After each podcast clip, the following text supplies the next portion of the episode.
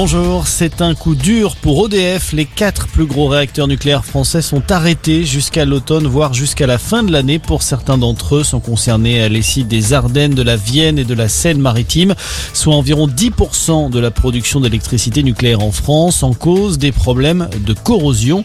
Il faut désormais attendre la fabrication de nouvelles pièces pour que les réacteurs puissent redémarrer, ce qui va prendre plusieurs mois.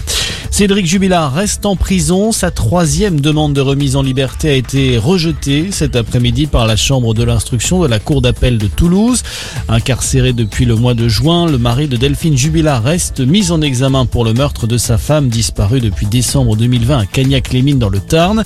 Cédric Jubilard qui doit être à nouveau entendu par les enquêteurs le 11 février. Il sera notamment question des propos rapportés par un ancien codétenu qui affirme avoir obtenu des aveux euh, de sa part.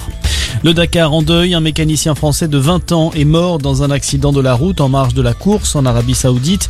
Euh, pas plus de détails pour le moment sur les circonstances précises de ce drame survenu au dernier jour de la compétition.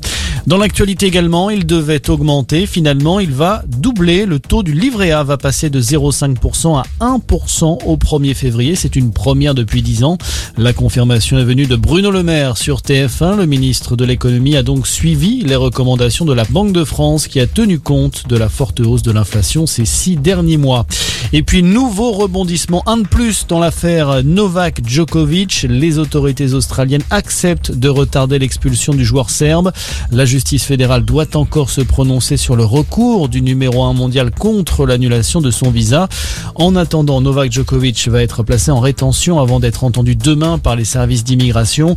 Sa participation à l'Open d'Australie qui débute dimanche soir est donc toujours en suspens. Voilà pour l'essentiel de l'actualité. Très bon après-midi à tous.